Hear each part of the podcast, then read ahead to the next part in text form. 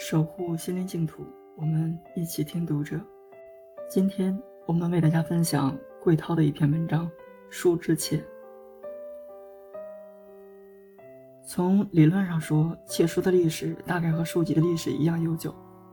我曾在牛津大学古老的伯德利图书馆里看到一排排拴着铁链的中世纪图书。铁链是当时图书馆的防盗工具。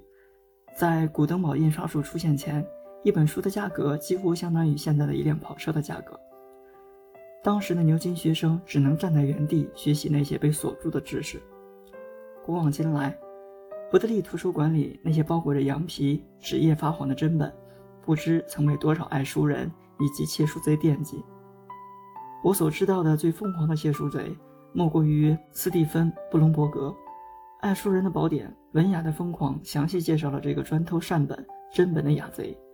这个有精神病史的男人，在二十年间开着车，从美国的四十多个州和加拿大两个省的图书馆、博物馆里，精心挑选古籍真本和各种手稿，并将它们偷走，堆放在自己家的书柜、仓库甚至浴室里。为了偷书，布隆伯格有时假扮成外表斯文的大学教授。有时用随身携带的假的馆藏章和书标移花接木，让馆员误以为他手中的书来自别的图书馆。在布隆伯格四十一岁被美国联邦调查局抓获那年，他拥有二点三六万册的真本和手稿，总估值两千万美元。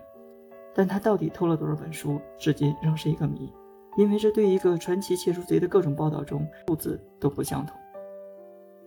不过，布隆伯格从未出售过任何一本自己偷来的书，他对每本书都轻拿轻放。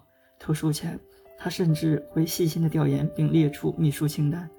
也许，在这个震惊全球爱书人的窃书贼看来，他并没有偷书，他只是把书从一个图书馆拿到另一个图书馆，他的家。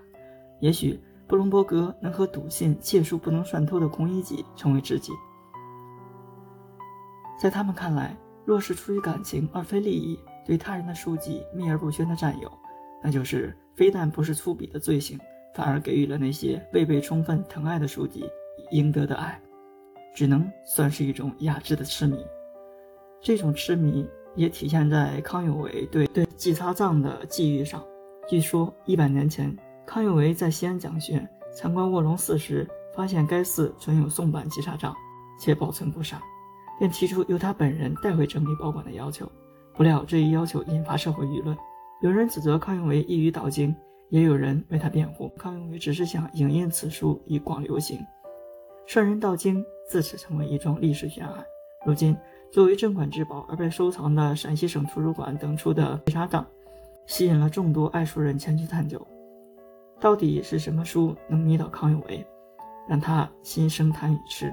抛开法律与道德因素不谈，即使康有为。确实动过窃书的念头，书痴们大概也会理解甚至同情他。或许不少书痴在面对这些美妙的真本古籍时，都动过占为己有的念头吧。特别是当这些书因保存不善，或易或残时，就更让他们痛心不已。读者电台今天的节目就为大家分享到这里，更多收听敬请关注。晚安，好梦。